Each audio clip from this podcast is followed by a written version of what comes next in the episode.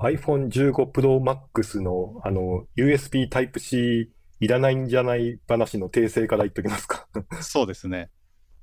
あれ、僕は、そんななんかどうでもいい、充電にしか使ってないしいいんじゃないと思ってたんですけど、そうそう。あの、いろんなね、周辺機器がつなげるっていうところが結構良くて、うん。今よくやってるのは、まあ、出先とか旅行に行った時に、あの、デジカメから SD カードで取り込んで、で、すぐ、あの、SNS にアップするとか、あとは、さらに本体を経由して SSD に、その、撮った写真をバックアップしとくとか、みたいなところが今便利だなと思って、よく使ってます。うんうんうんうん。え、やっぱり直接 SSD させるっていうのはでかいんですね。そうですね。で、転送速度も速いので、で、うん以前も、その、ライトニング経由の SD カードアダプターみたいなものはあったので読み込めるんですけど、うんうん。遅いんですよね。ちょっと遅くて。はなので、そこが USB Type-C の3.1とか3.2とかで、その、速い、もう、あの SD カードの一番速いやつの速度が活かせるぐらいの読み込み速度が出るので、その辺がとても良かったです。あ。うんうんうんうん。iPhone15 になって、そ、望遠側が使えるようになったりとかでしたよね。そうですね。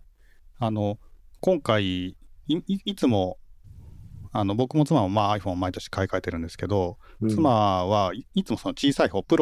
でもその小さい方、プロでも MAX じゃなくて、ただのプロをいつも買ってたんですよ。それは大きさの問題で、うんうん。だったんですけど、今回は MAX の方がこの望遠ズームがあの5倍、だから120ミリ相当でしたっけ？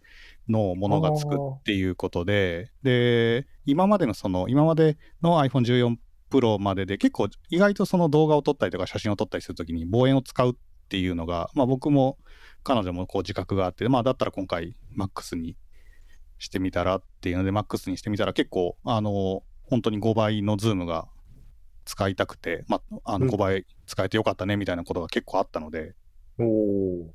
いいですね。あの、もう絵も綺麗なので、うんうんとても良いあです。そうか。MAX にしかないんですね。そうなんです。100 120ミリか。そうそうそうそう。うん。そういうことですか。うん。そうか。120ミリ。あ、あのーあれ、キャノンの 24-105F、はいはいはい。F2.8 っていうすごいやつが出てきましたね。ああ、そうですね。あれ、あ、これで2.8ってあんまり聞いたことがないんですけど、すねないですよね、多分。フルサイズだとないでしょうね。うん。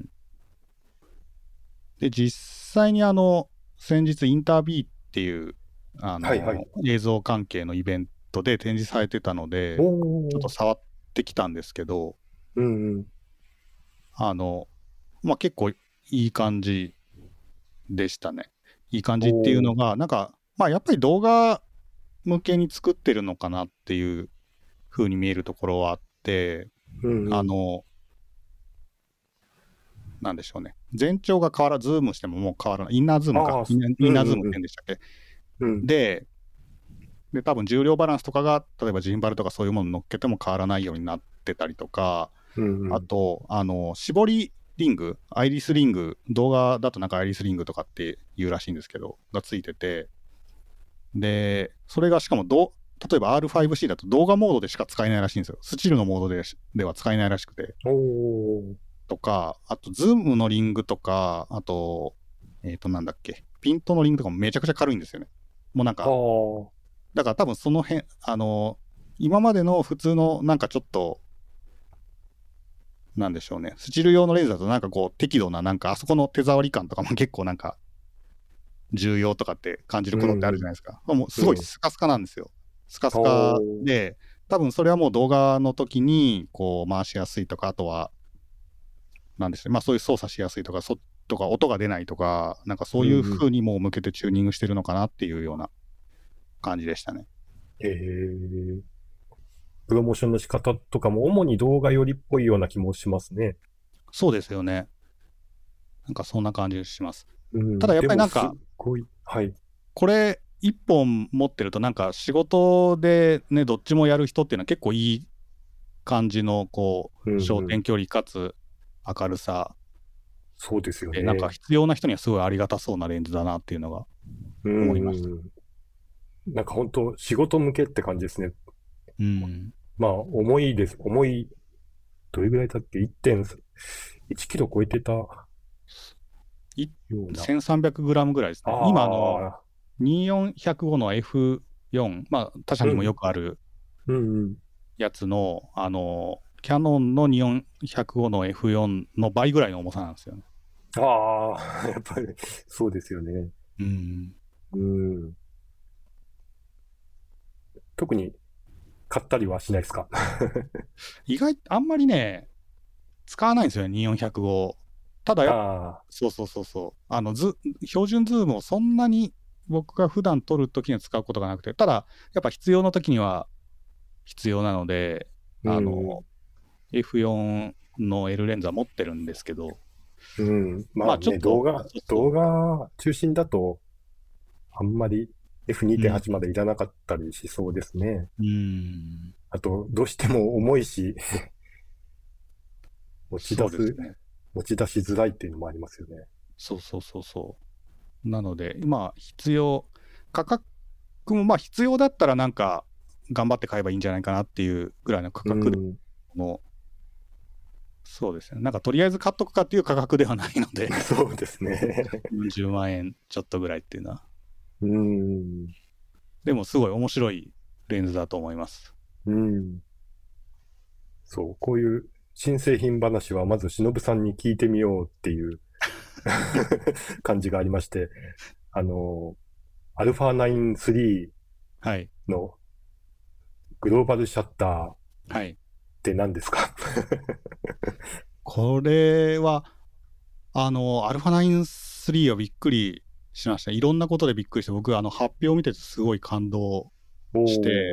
うん。まずグローバルシャッターっていいうのに対して今通常のこう主にスチール向けのデジタルカメラとかまああの動画向けのカメラとかでもまあ多いのがそのローリングシャッター現象が出る電子シャッターがついたセンサーっていうのがメジャうんうんうんーで、で今主流のその映像素子って CMOS って呼ばれるものですけど CMOS っていうのはその何ですかねデータをこう読み出す時に映ってるものを全部こうバッと取り出すってことがまあ仕組み上できなくてうんうん。でえっとまあ上からか下からかはきっとものによるんでしょうけどこう順番に1ラインずつこう読んで。いくとうんうん、で、これが問題になるのが、えーっと、例えば電子シャッターですね。あの、メカニカルシャッターを使う場合じゃなくて、主に電子シャッターを使った時で、っていうのは上から順番にこう、あのーなんでしょうね、録音して読み出していくみたいなことをするみたいな仕組みなので、どうしてもこう、例えば、あれどうなんだ、左右に振りながらとか、うんうんうんうん。とか、もそもそも被写体が動いているとかみたいな時に、まあ、被写体が歪んじゃったりとかうんうんいうことが起こるんですけれども、グローバルシャッターっていうのはもうその瞬間に全てのデータを、あの録音して読み出すと。うんうんうんつまりうん全ての、あのまあ、ピクセルですよね。画素のが同じ瞬間に呼び出さあのうんうん読み込まれるっていうところがメリットがあるセンサーですね。だからそれがあの搭載されてる多分民生用の、あのーデジタルスチールカメラでは初めてでただなんかちょあっとグローバルシャッター厳密に言うとあの CMOS じゃなくて CCD っていう時代には CCD は確かどうやらあのグロ原理的にはグローバルシャッターらしくて。ちょっとグローバルシャッター警察が出てくるとちょっとうるさいんですけどもま あ、もう現代のグローバル現代のデジカメでグローバルシャッターが載っているっていうものはで民生用のスチールカメラっていうのは確かおそらく初めてのはずなのではあはあはあはあなるほど。そっか。ソニーの公式ページも世界初の米印で、レンズ交換式デジタルカメラとして初みたいなこと書いてありますうね。ん。うん。はあ。そうです。もうシャッター幕がないってことなんですよね。そうですね。だから、うんシャッター幕がないとかで言うと、あの、ニコンの Z9 とか Z。はい Z- Z8 とかも同じうんうんですよね。あの、で、やっぱりこのグローバルシャッターで民生、まあ、価格が高いって言っても、民生機で、民生機用の、民生用のカメラで、あの、それなりの数が出るもので、っていうものを一番最初にこうソニーがバーンと出してくるっていうのは、やっぱなんかソニーすごいなっていううんところですごく感動しましたね。あの僕、この前に結構こういうプロダクトで感動したのはやっぱ Z9 で、やっぱカメラの業界でメカシャッターを撮っちゃうっていうのはものすごい勇気がいることだったと思うんですよね。それをもううんやって、で、あれもメカシャッターがなぜなくてもいいかって言ったら、あの、えーっと、読み出し、あれはグローバルシャッターじゃないですけど、あの、読み出し速度がすごい速いセンサーっていうのを、あの搭載して、でもメーカーシャッター撮っちゃったっていう。ところですごい、あもうすすごいことニコンやったなと思ったんですけど、おー、なるほど。で、次に、そう、あのグローバルシャッター搭載して、うんうん。で、世界で初めて出して、やっぱ最初にこう出すっていうのはすごいことだと思うんですよね、うんこれを。うんうんうんうんうんそういう意味ではやっぱソニーすごいなって。思いましたね。あのーそうか。来年も、あれですもんね、オリンピックイヤーですもんね。うん、そこを見越してっていうのもあるんですかね。そうだと思いますね。もともとこの α9 シリーズっていうのが、その高速連射とかができるっていうところに特化した、うんおそらくスポーツ向けのとか、まあそういうはや早く撮る人向けの、うんあのー早くというか、あれか、連射がたくさん必要な人のためのカメラだと思うんですけど、そうだと思いますね。ね。だから、年明けたらきっとニコンとかキャノンとかもなんか出してくるんでしょうね。そうですね。キャノンはおそらくもともと R1 うんうん。っていうのがまあ予定されてると思うんですけど、なんかニコンもうんもしかしたら Z9 のその画素数を抑えたものが出るんじゃないかっていうみたいな。ね。ありましたよね Z9S とかいう噂とうんかありますね。やっぱその辺のイベントに向けて。うんあとですね、僕ちょっと α9 で言うともう一個、単純にその、なんでしょうね。これってやっぱりこう、そういう必要な人のためには必要なカメラで、で、あともう一個その、グローバルシャッターで何がいいかってこう、ストロボが全てのシャッター速度で同調できるっていうことだと思うんですよね。うんうんうんストロボって実はあの使えるシャッター速度の範囲って決まってるじゃないですか。うんうんうん例えば上限が多分大普通の、まあ、いいカメラでも250分の1ぐらいで、ちょっとこうエントリー向けのカメラだとなんか150分の1ぐらいまでしかこう、125とかその辺あたりまでしか、あの、シャッター速度がと、なんですね、ストロボが同調しない。だから、ストロボが使えるシャッター速度の範囲って決まってるんですけど、うんうん。あの、普通のメカシャッターとかの場合ですね。うんただ、えーっと、α9-3 は、確か、すべてのシャッター、要するには、シャッター速度、このカメラ8万分の1とかだと思うんですけど、最大が。うんうんうん。8万分の、あれ ?8 万分の1かな ?80 万分の1かな？どっちだったっけ？まあ、とにかく今まででは、えーっと、使えなかった、その、シャッタースピードがストロボとともに使えるっていうことがあって、これもあの必要な人にはすごい必要なカメラだと思うんですよね。うんうんうんあと最後秒間もう、うん秒間120コマのストロボ撮影ができるってことなんですかね。ああ、ストロボが多分そうそう、120回光らせることができればできるはずですね。そうそうそうそう、そういうこととか、ストロボがすぐ熱くなりそうですね。そうそうそう、ストロボがそこまで対応してるか問題もありそうです。あの、そうだと思います。最高のシャッタースピードで、もうなんかああまりにも速すぎて、ストロボって実はあの一瞬で光ってるようであって、多分何万分の1とかになると、あの、その瞬間に光らせるこう発光時間が短いストロボって限られるはずなんですよね。なので、えー、っと、そうそう、対応してるストロボじゃないと、ダメなはず。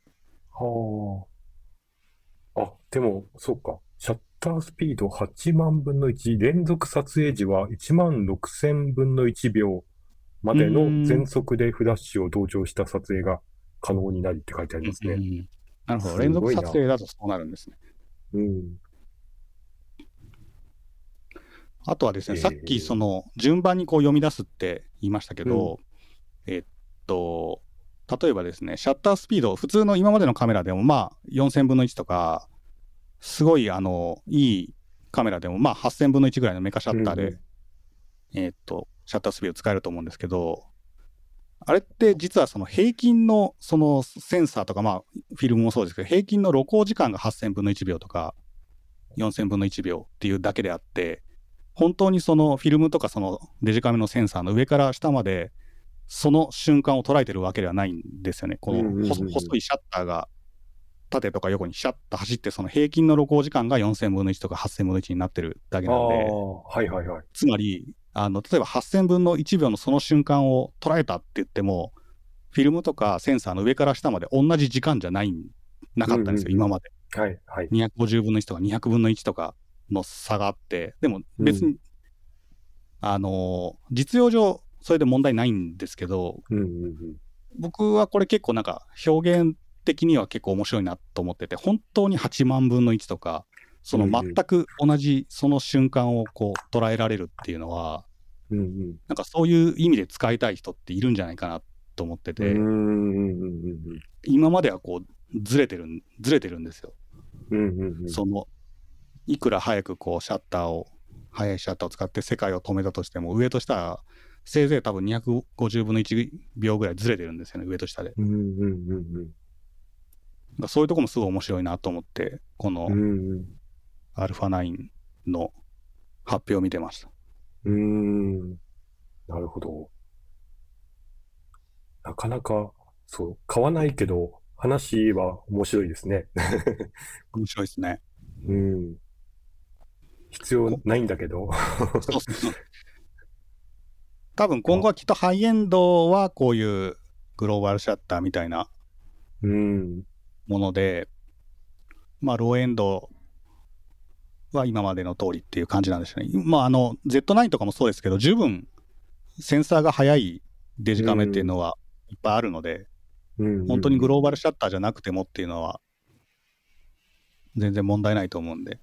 うんうんうん、あとデジカメだと思いますね、今後、グローバルシャッター乗ってくるとしたら。あ、デジカメじゃないですよ。あの、ごめんなさい。スマートフォンです、スマートフォン。ああ、へえ。おそらく。なるほど。うん。だから、多分ソニーは自社のエクスペリアありますし、ソニーからセンサー買ってる iPhone とかも、多分数世代のうちに、僕はグローバルシャッターが乗ってくると思っていて、で、これ何がいいかっていうと、スマホ、あの、動画を撮ってる時に結構、あの、なんか、歪んだりするので、あ、うんうん、僕が以前、あの、お題で、お題のスピード感かなで出した、その新幹線のですごいこう歪んでるじゃないですか。あれも、うんうん、そのローリングシャッター現象っていうものが出てる上にああいう風になってて、うん、ああいうものの改善とか、あと今スマホって、公開されてないんですけど、おそらく iPhone とかも動画でも、1フレームの生成におそらく複数回録音して、それを合成して、1フレームの絵を作ってるはずなんですよ。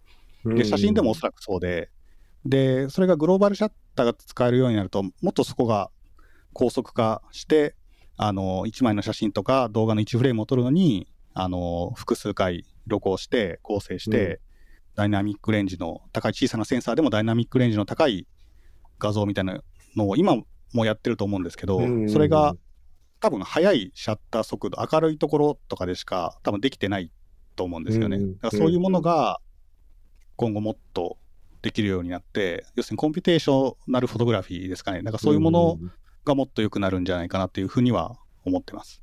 おおなるほど。さすがですね。語れますね。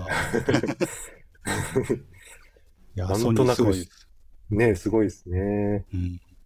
ぱ、このミラーレスはまだしばらくソニーが牽引してきそうな感じですね。うん。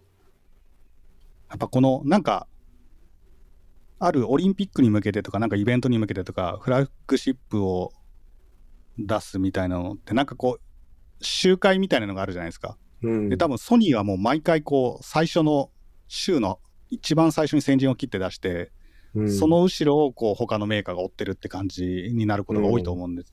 うんうんなんかキャノンも僕今キャノン大好きで使ってて使ってるんですけどやっぱキャノンはその集会の最後の方であのーやっぱりそれまでの技術をうまく入れてちゃんとチューニングして出てくるからまあうんそうだよねっていうのがうん。出てきてもちろんその製品としての満足度は高いんですけどなんかうん。その一番最初にガッと出してくるっていう感じではなくてうん。なんか、その週の最後の方にいいやつ出してくるっていう、こう、なんか、ちょっと、そういうイメージがありますよね。うん、確かに。えっと、そう、機材話で言うと、ここは触れときたいなと思ったのが、インスタ 360-1R 水没問題。これはね、やってしまいましたね。詳細は、あの、はい。しのぶさんのあの Vlog にてっていう、はい。まあ、なんですけど、リンクも貼っておきたいと思いますがが、とうございまあ、簡単に言うと、旅行に行ってプールに、プールの中を取ろうとしてたんですけど、あの、SD カードの、あの、蓋、うん、そこちゃんと閉めて、こう、水の中につければ、もうもちろん、その、何メートルかぐらいは大丈夫なカメラだったんですけど、なんかうっかりそこを開けたまま入れちゃって、僕、あんまりなんかそう、カメラ落としたりとか壊したりとかってないんですけど、まあ、うんちょっと、やっちゃいましたね。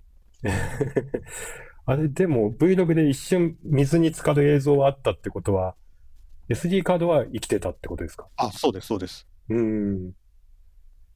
そうなんです。でやっぱりね、たくさんカメラを使ってると、やっぱこう、気が回らなくなっちゃうんです。うん。え、録画停止までは押したんですか？その時。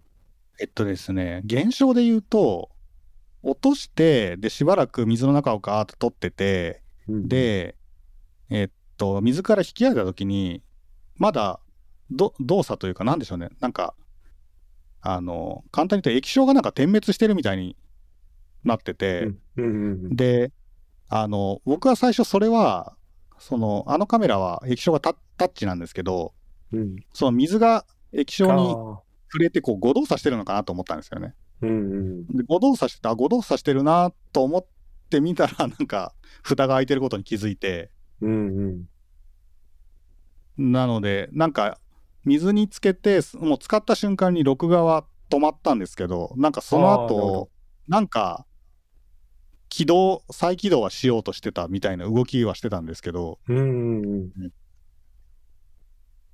ほどで、その後すぐ引き上げて、うんあの、まあ、あ、ダメだなとは思いましたけど、まあ一応こう、水とかを切って、うん。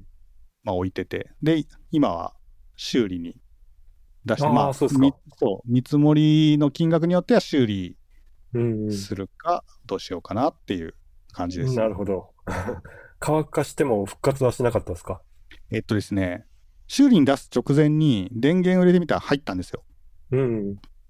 入ったんですけど、まあやっぱりそのバッテリーがね、ついてるような製品で、うんうんうん。あ、そうか。そうそうそうそう、あの単にこう、動作がと途中で止まっちゃうみたいなことだったらいいんですけど、うん。まあなんか火が出るとか、うん。そういうのがあると怖いなと思って。確かに。うん。なるほど。はい。あの、私の方の機材っていうと、あの、ポッドキャストの音声収録ツールとして、あの、 ZOOM の PodTrak P4 っていうやつを導入しまして、あの、前回の海の横で撮ったやつとかうん。はこれで撮ったりしたんですけど、これがもう私にとっては最高でしたね。最初からこれ言っとけっていう話ですけど、なかなか気づけないんですよね。いや、僕もこれ知りませんでしたね。ね。うん。あのーそう、探し始めたきっかけは、あの、3人で対面収録するってなった時に、あの、今持ってるオーディオインターフェースが2イン、マイク2本しかさせないので、なんか、3人からまあ4人ぐらいのやつで、おあの、オーディオインターフェースとか探し始めてた時に出会ったんですけど、あのーそう、3人以上の声をきれいに取ろうと思ったら一気に難易度とか上がりますよね、うん機材選びが。確かに。うん。で、買ってみたらもう最高で、えーっと、一番僕にとってお、まあ、よ4インで4つ取れるっていうのと、あとプリアンプがついてるとか、あと SD カードを入れて、もうパソコンつながなくても単体で収録できて、しかも、よママイク4本刺さってたら4つファイルが分かれて生成されると。もう最高なんですよ。しかも値段が2万円以下、1万9000円ぐらいっていうことで、オーディオインターフェースもだいたい2万円超えたりしますからね、うんツーインでも。うん。で、確かプリアンにあの、あごめんなさプとかもいどうぞどうぞ、あ、ププリアンプとかも単体で買おうとすると1万円超えたりするし、それを4つ揃えるって相当大変だしとか、うん、なんですよね。そうですよね。オーディオインターフェースで、だいたい前入力は1インぐらいで、2、1イン、2インぐらいで、それを超えるとなんか一気に高くなったりとか。ものすごく大きくなったりとか、そうですよね。やたらつまみの数が多多くて、まあプ、プロ向けにだんだんなってくるんですよね。うーん。これ、多分、あの、ポッドキャストガチ勢の方々って、本当にいい機材、最初から使ってたりすると思うんで、こういうちょうどいい商品っていうのをなかなか お勧めする人も少なかったんかなとか思いました。うん。うん。確かに確かに。しかもこれ、ね、外部電源もパソコンもいらない。うん。炭酸電池2本で素晴ら。しい。で、個別のボリューム、あ、そうか、しかもご個別の入力と、それぞれ、あの、プレイバック用のイヤホン端子みたいなのもあるんでああ、あすね。ります、あります。ああうんー、これはすごいですね。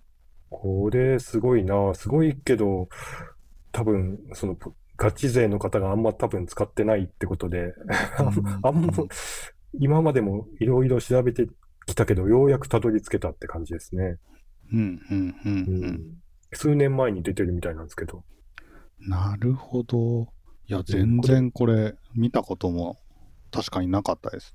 ねうんポッドキャスト、これ、今から始めたいって人は、で、数人で収録したいっていう方には絶対おすすめですね。うん、うん、うん、あの、オーディオインターフェースとかでやれば綺麗に音取れると思ったら、めっちゃ小さくしか音が取れないうん。あるあるじゃなないですか。ああ、そうですね。プリアンプが弱かったりとか。そう。つまみを9とかもうマックスにしないと普通に収録できないっていうところで結構つまずく人多いと思うんですけど、このプリアンプの存在がやっぱ、この値段でついてるっていうのはすごいですね。なんか最近の手話のやつとかでも、こよく広告出てくるんですけど、手話の MV なんちゃらとかいうはいマイクはいはい。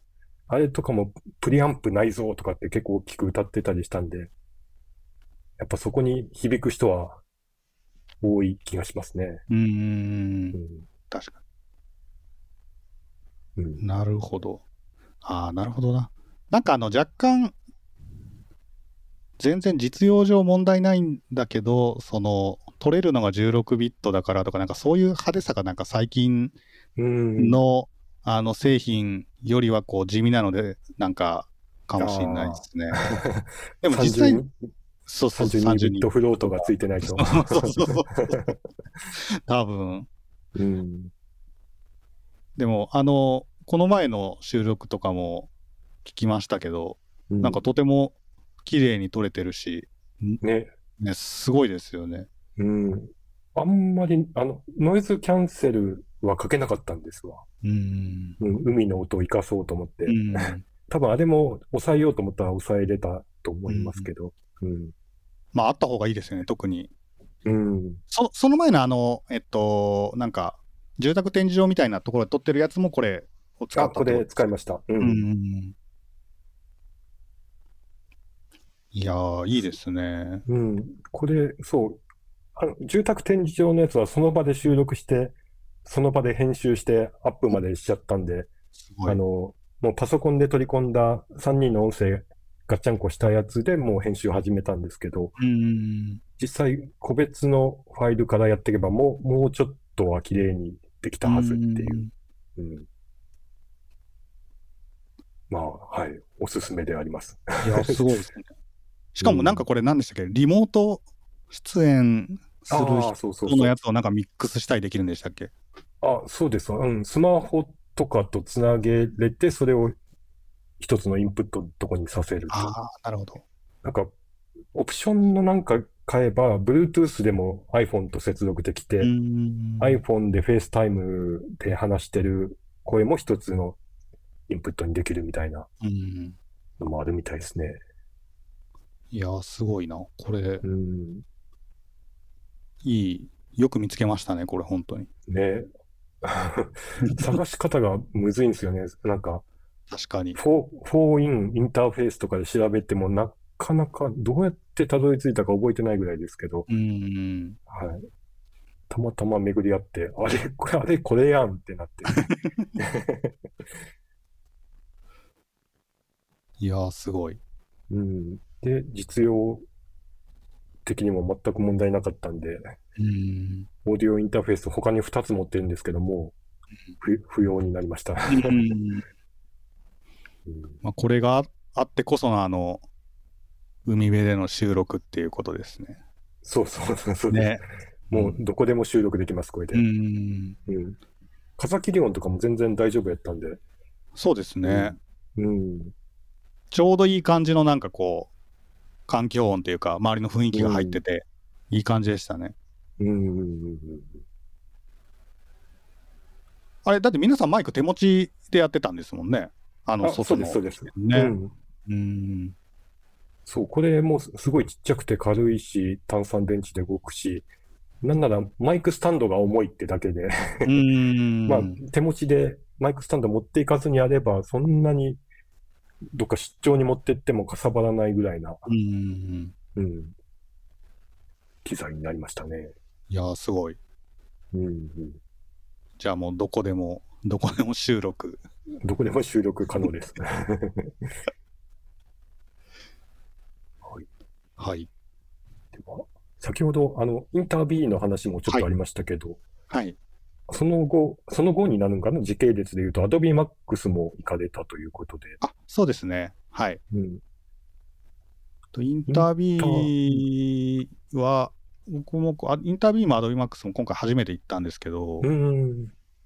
インタビューはまあ、よくあるっていうか、まあ、よくああの、いろんな業界のビジネス書ってあるじゃないですか。うん。まあ、それの、えっと、放送とか映像、まあ、動画の、えー業界向けのビジネス書うん。で、幕張メッセで3日間ぐらいかな、うんやっていて、で、僕らが知ってる、まあ、一般の人が知ってるところだとソニーとか、キャノンとか、まあ、富士フィルムとか、まあ、あと、まあ、ブラックマジックとか、みたいなところから、こう、もう、もちろんそれで業務をやられてる方はみな皆さんご存知のような、あのー一般の人は知らないような、こう、すごいプロとか専門業者向けの機材とか、まあ、ソフトウェアとか、みたいな業者さんとか、まあ、それに付随して、例えばサムスンとかウエスタンデジタルみたいな、そのストレージの会社とか、あ、もちろんそうです。ちょっと僕ね、忘れてて、ちょっとい行きたかったんですけど、忘れてて行けなかった ZOOM。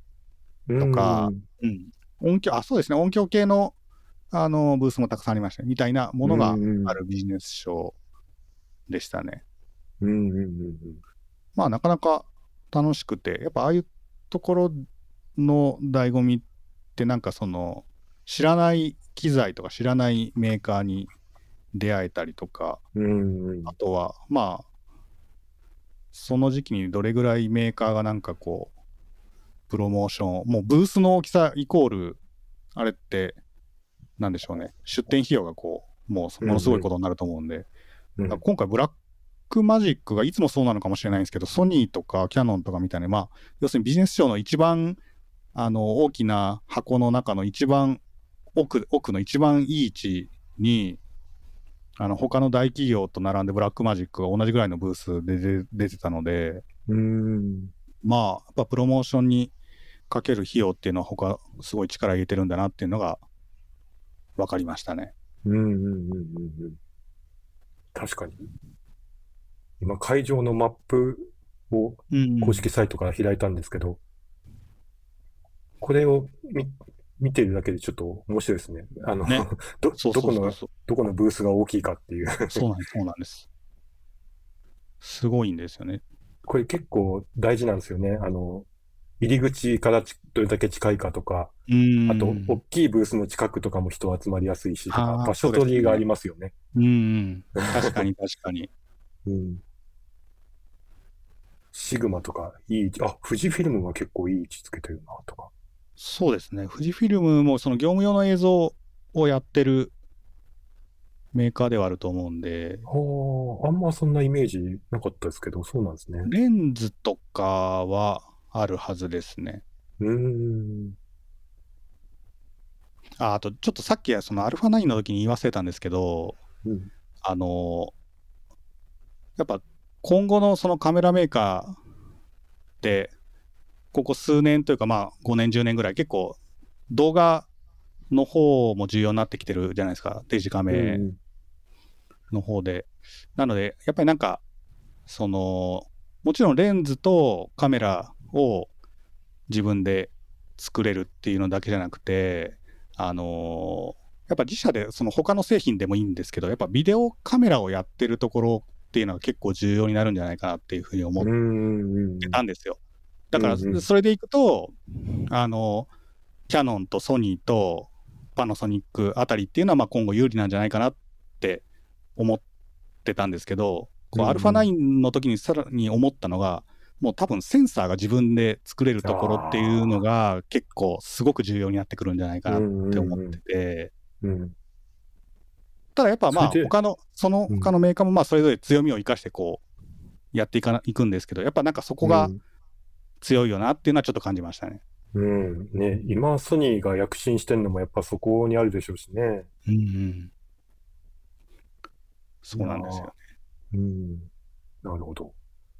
はい。ちょっと話がずれました。うん。印象に残った展示とかあります？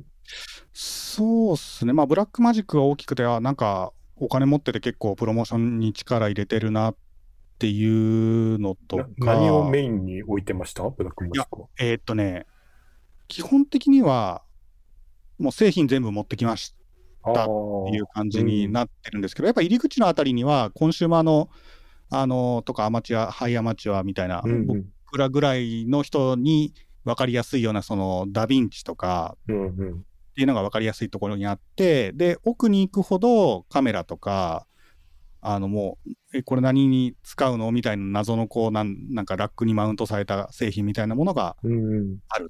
っていうような感じでしたね。カメラも奥の方にに全部こう置いてあって、こう見たりとか触ったりとかできるような感じだったので、うんただやっぱそうですね、手前は、あのーやっぱダヴィンチとかグレーディングの、あのーなんかコントローラーみたいなやつとか、そういうちょっとうん一般認知度が高いような商品っていうのが中心に置かれてるっていう感じでしたね。なるほど。他はですね、はいはいポ。ポケ、ポケシネって最近あんま聞かなくなりましたね。使ってる人がいるのか。あのー僕の仮説では、うん。ソニーとかパナソニックとかが、まあ、事実上、あの、まあ、キャノンもそうですけど、なんでしょうね、その、一般の人たちが使えるシネマカメラ。みたいなものを出してきてるからですね。やっぱねですよね。うん うん。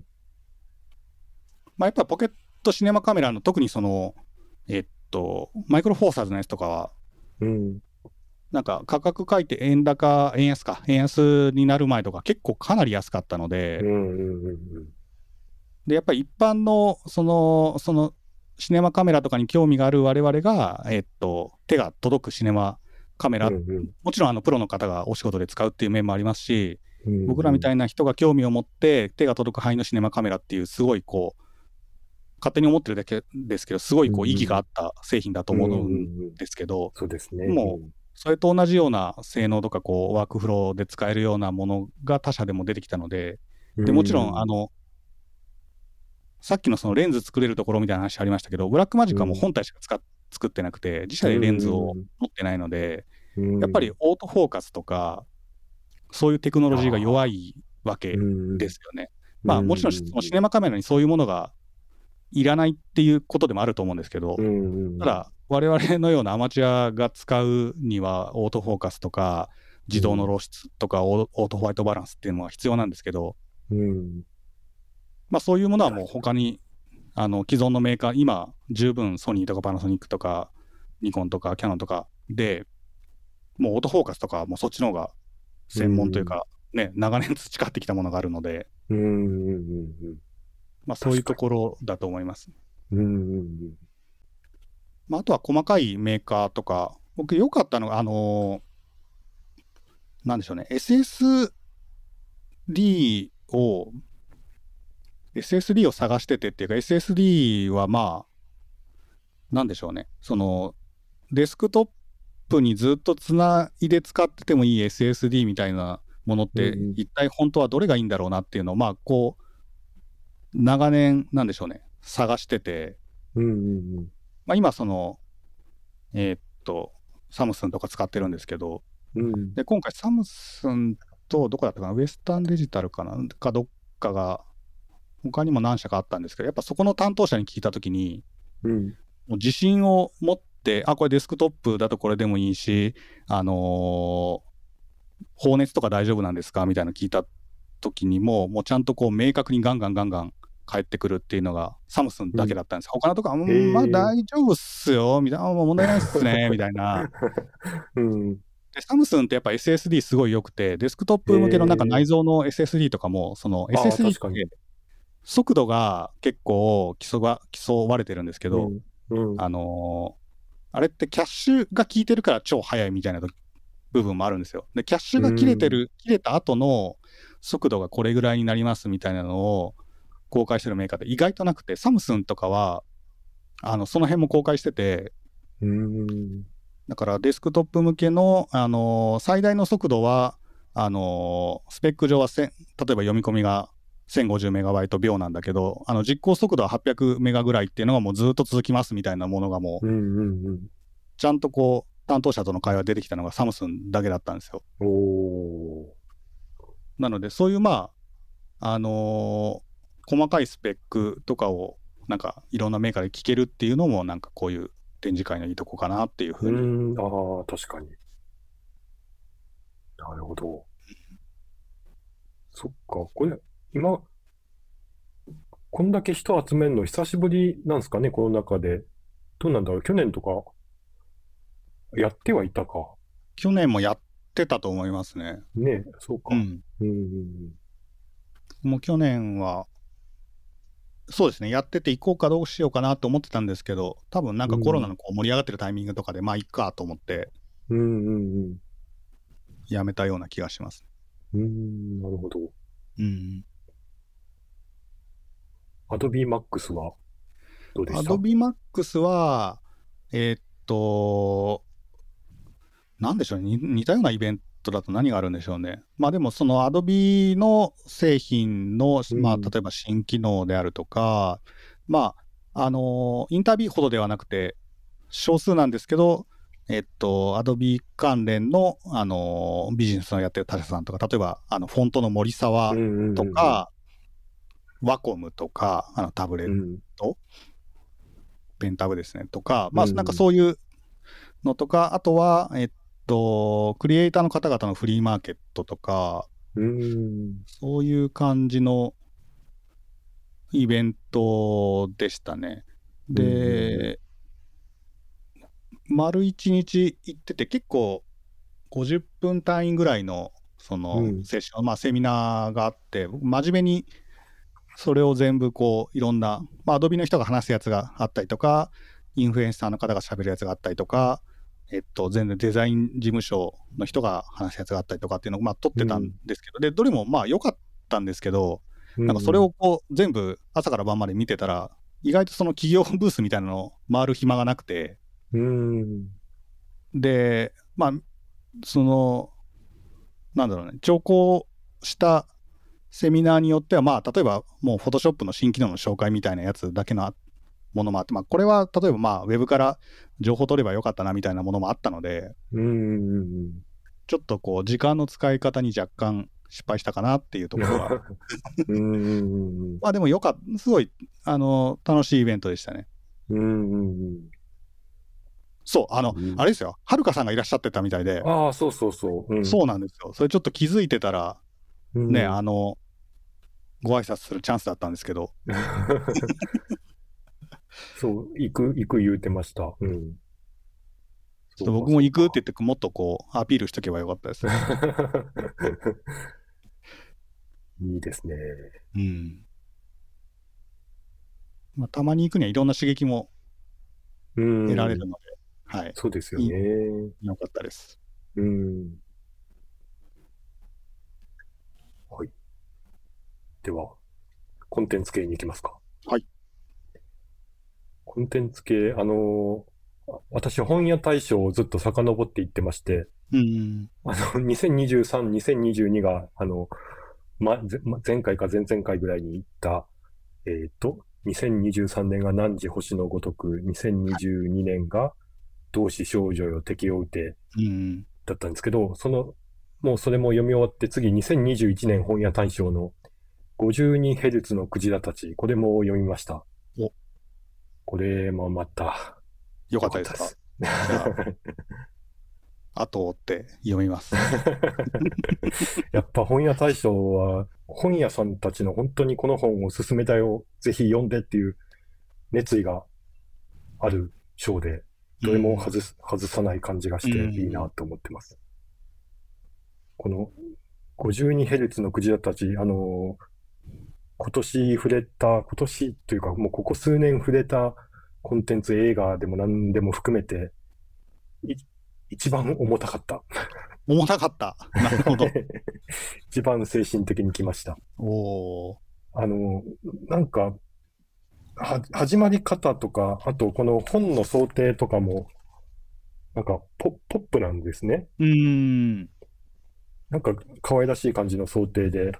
で、あの、始まり方とかも、なんかカジュアルな感じで始まったんで、ああ、読みやすいなと思ってたんですけど、まあ、あんまり内容触れないでおきますけど、途中からもう激重で、よもか。あの、もう本読み進めるのも躊躇するぐらい目を背けたくなるぐらいな感じでしたけど、まあ、よかったです。読み切って。なるほど。はい。僕、結構この2023年、2022年のやつも、まあ、ところどころちょっと重いなっていうのはあったんですけど、それうん。よりもって感じってことですね。あ、そうですね。そう、あね、両方ともまあまあ重いし、何時星のごとくは結構重いとこも。ありましたけ。ど、はい。より重い感じは私はしました。なるほど。ちょっと、元気がある時に読みますね、じゃあ。そうですね。最初のカジュアルな、あ、読みやすいと思ってたのは裏切られますね。なるほど。まあでも、事前にそれを聞いといてよかったですね。確かにこう、受ける印象からは、ちょっと違うからもしれないですね。タイトルとか、うん。あの、表紙とか。うん。どうでした？に何時星のごとく、同時、同志少女よ敵を撃て。そうですね。何時の方は、あのーね、やっぱその、重さみたいなところが、多分、皆さん誰しもある、まあ、程度の差はあれ、なんかいろんな家族の問題ってあるうんうんうんじゃないですか。うん。なんかその、ね、あたりとのこう、対峙というか立ち向かっていくのか、まあ逃げるのか、なんかそのあたりの、あの描写というか、うんまあ登場人物たちが考えてる。で、問題がある家族側の気持ちもなんかこう分からなくはないし、うんみたいなところが、その、まあ、なかなかいろいろ考えるところが。ありましたね。うん、全体のその物語としてはもちろん面白かったし。なんですけど、あとは、同志少女よの方は、やっぱりなんかあの、読んでる途中も思ってたんですけど、最後にその参考文献みたいなものの、うん。もう多分ものすごい参考文献とか、あとはあの時代交渉とかそのあたりに監修を入れてたりとかうん。するっていうところの厚みがある、こう、まあな、なんでしょうね、なんか歴史小説じゃないですけど、うんうんうん。っていうところの部分と、やっぱり全体のテーマとして、その、ね、その敵というのが、まあ、カーンの女らにとっての敵が何なのかみたいなうんうんところが、まあ、最初こう、思ってたところと、まあ、ちょっと違ったりとか、うんうんうんうん。みたいなところが結構そのまあその多分あの小説で語りたかったテーマのところとあのーそれをこう分厚くしてるなんかあのー書く前の調査とかそういうところみたいなところっていうのはすごいなっていうふうに。思いましたね。ねえ、す、うんあれ？この、えっ、と、同志少女敵を撃ての後半3分の2過ぎたあたりからがすごくなかったですか？うん、そうですね。うん。確かに確かに。いや、一気に読んじゃった。もう止めれなくなっちゃったっていう。ああ、でも確かにそうかもしれないです。前半はやっぱりなんかこう、例えば、もうすごい単純ですけど、登場人物がうん。ソ連とかあのあの辺りの普段あまり、えっと、馴染みのない人たちの名前で、なかなか頭に入ってこないとか。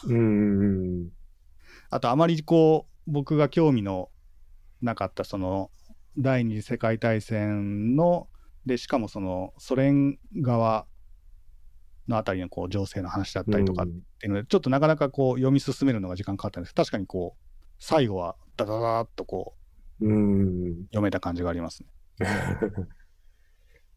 いやー、ね、登場人物が一人減り、二人減りって、うん。ああ、寂しい、死なないで、とか。お前、もう死ぬんかいみたいな。なんか、ああ、そうそうそうそうそう。うん。いやー、これはよかったです。よかったですね。なんかうん、僕のお客さんでライフルやってる人がいて、ああ、はいはなんか競技ライフルで、あの、アウトドアで二人一組になってい。はい。する競技もあるらしくて、うん。本当一人は、あの、距離を測るだけの人。うん。で、そ、撃つ人に指示をして、撃つ人は撃つだけっていう競技もあるみたいですね。なるほど、なるほど。うん。なんか、まあ、ね。で、この小説の中ではもう、撃ち損じたら死ぬと思え、みたいな。うん。ね、相手を軽く見てはいけないっていううんのとか、実際本当そうなんだろうなって、撃った瞬間、自分の位置を伝えることにもなるし、うん。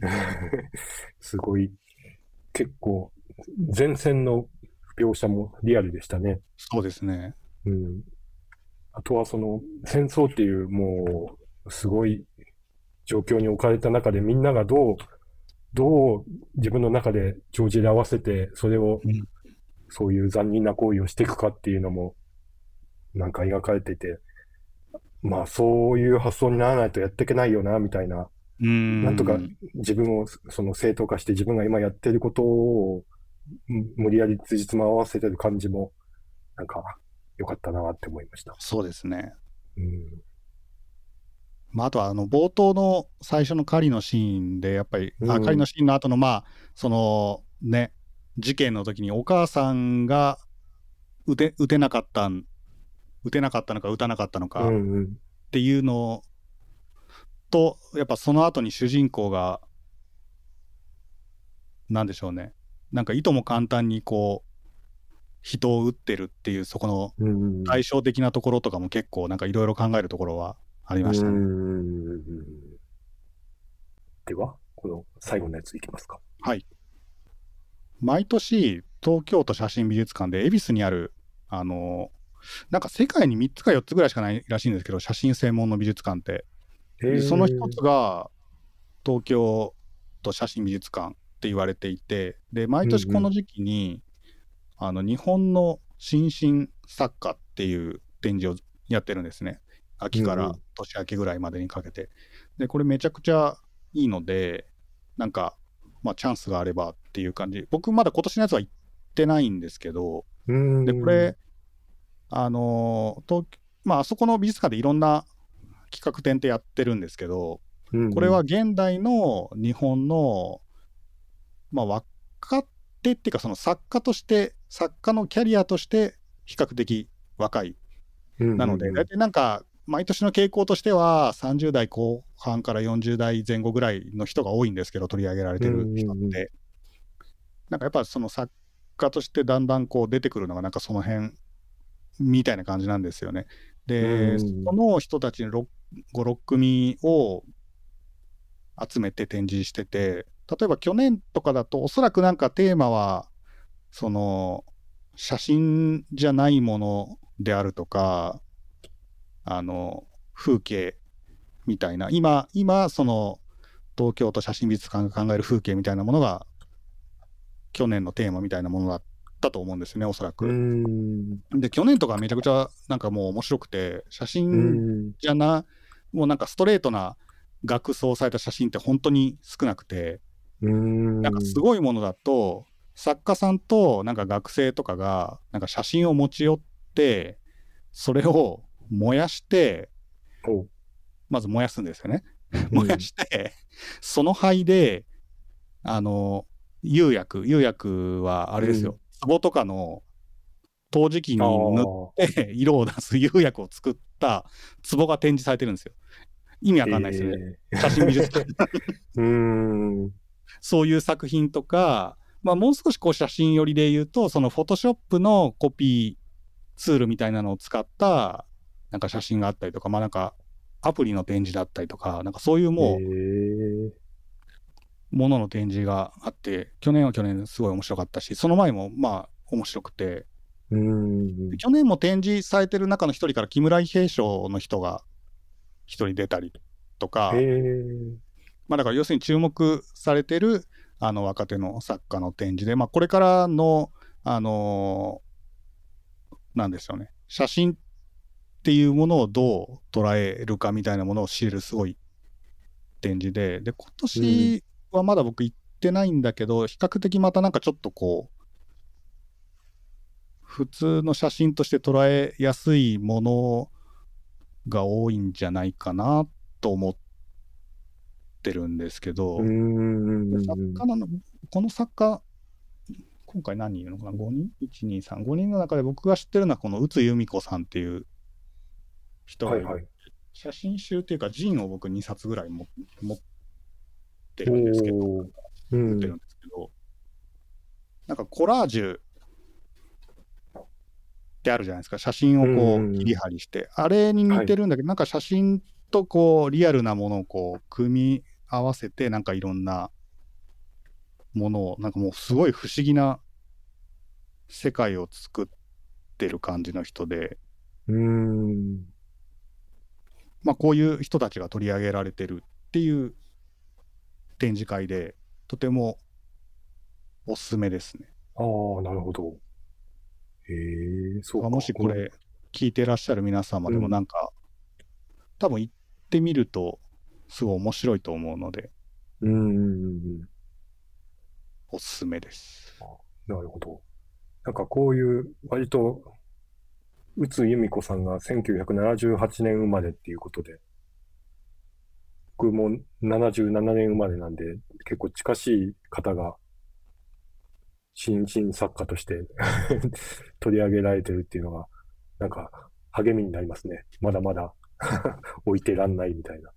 そうなんですよ。なんかこれぐらい、本当にもう20代とかでバーンと世に出る人ってやっぱなんか、どこのその業界でも結構稀うん。ですね。その会美術系の他の美術系の人でも、うん。やっぱりなんかこの僕らぐらいの世代からでなんか新人みたいな感じで出てくることが多いのでうーん。そうですね、励みになりますよね。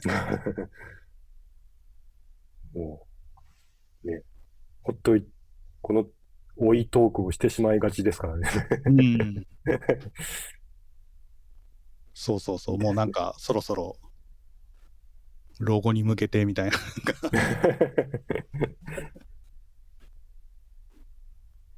いやー、いいですね。また行きたいな、どっか。結構、年明けまでやってる、1月21日までなんてね、そうですそうですん長長いですね。長いですね。で、大体なんか、3つぐらい、東京都写真美術館は展示をやってて、おー、そうですね、今は、まあ、東京都工芸大学のやつとか、本間隆とかをやってるんですけど、うんあ、まあでも、年明けまで似たようなもんかな。うん。うん。で、結構、あの、値段もね、そんな高くないので、チケットの。おー、一般、一般700円とか、最近あの他の美術系の展示のチケットがめちゃくちゃなんか2000円とか2000何百円とか結構増えてきて高いんですけどここは比較的どれも安いので。えー、いい。と思います。はい。はい。だから、はい。そんなとこでしょうか。もうね、2023年が終わってしまいますね。あ本当ですよもう1ヶ月ちょっとですもんね。うん。やばい。また、はい。ぜひ、はい。次のタイミングはわかりませんが、よろしくお願いします。折を見てお声掛けいたします。はい。では、はい、忍さんでした。ありがとうございました。ありがとうございました